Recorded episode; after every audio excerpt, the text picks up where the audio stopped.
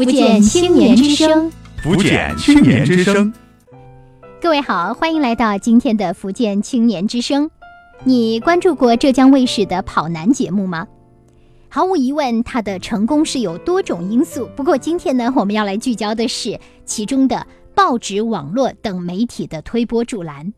在《跑男》节目播放期间，国内众多的热门 BBS 如新浪、天涯、搜狐等也疯狂跟进，着实大炒了一把。这种炒作所造成的直接影响就是与电视媒体交互呼应，观众不仅可以在电视，而且可以从网络、报纸等多种途径立体的了解到跑男。可以说，观众目之所及、耳之所闻都是跑男的各种消息。整个跑男等于形成了一个巨大的鸟笼，把举国的观众都围在其中了。那今天呢，我们就要来说说鸟笼效应。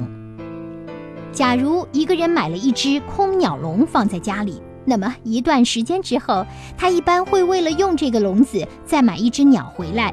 也就是说，买了鸟笼之后，他的第二选择不是把笼子扔掉，而是再买一只鸟。这就是这个人反倒被笼子给异化掉了，他成为了笼子的俘虏。鸟笼效应是一个著名的心理现象。它又被称作是鸟笼逻辑，它是人类难以摆脱的十大心理之一。其发现者是近代杰出的心理学家詹姆斯。鸟笼效应是一个很有意思的规律，人们会在偶尔获得了一件原本不需要的物品的基础上，自觉不自觉地继续添加更多自己不需要的东西。好，我们来说说詹姆斯的背景。一九零七年，詹姆斯从哈佛大学退休，同时退休的还有他的好朋友物理学家卡尔森。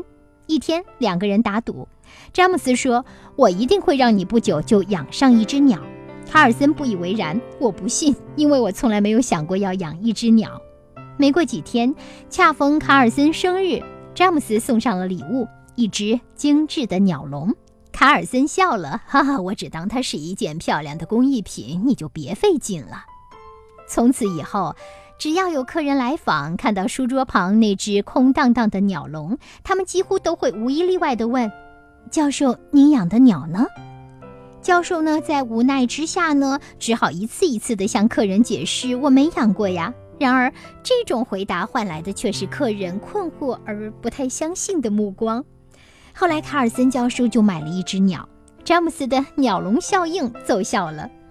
实际上，在我们的身边，包括我们自己，很多时候不是先在自己的心理上挂上了一只笼子吗？然后再不由自主地朝其中填一些什么东西呢？鸟笼逻辑告诉我们，大多数时候，人们都受制于强大的惯性思维。鸟笼必定是用于养鸟的，结婚必定要先置办新房，社会必然分三六九等。这种惯性思维的益处是能够帮助我们快速迅捷地认识和适应周围世界。然而过犹不及，如果把惯性思维扩展到生活的每一个角落，就会成为刻板思维。鸟笼如果设计精巧，其实是可以作为观赏品的。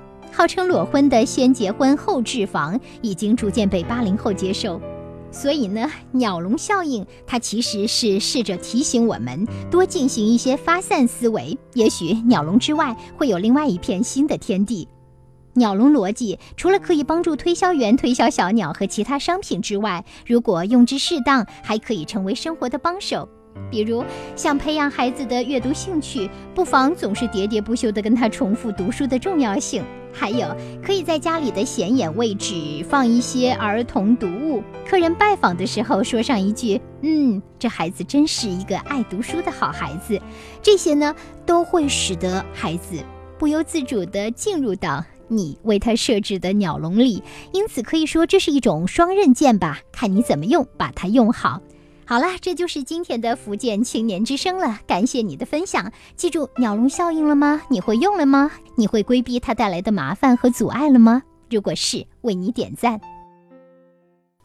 感谢分享，福建青年之声幺二三五五热线是专门为青少年提供心理咨询、法律咨询、个案维权、就业创业、帮困助学的这么一条热线。青少年朋友在成长的过程中，你遇到的各种困惑和问题，都可以通过拨打幺二三五五热线来获得帮助。同时，为了让身心成长得更健康、更顺利、更美好，也欢迎参加共青团福建省委幺二三五五主办的各种中小学社区公益活动。幺二三五五福建青年之声，青少年的好朋友。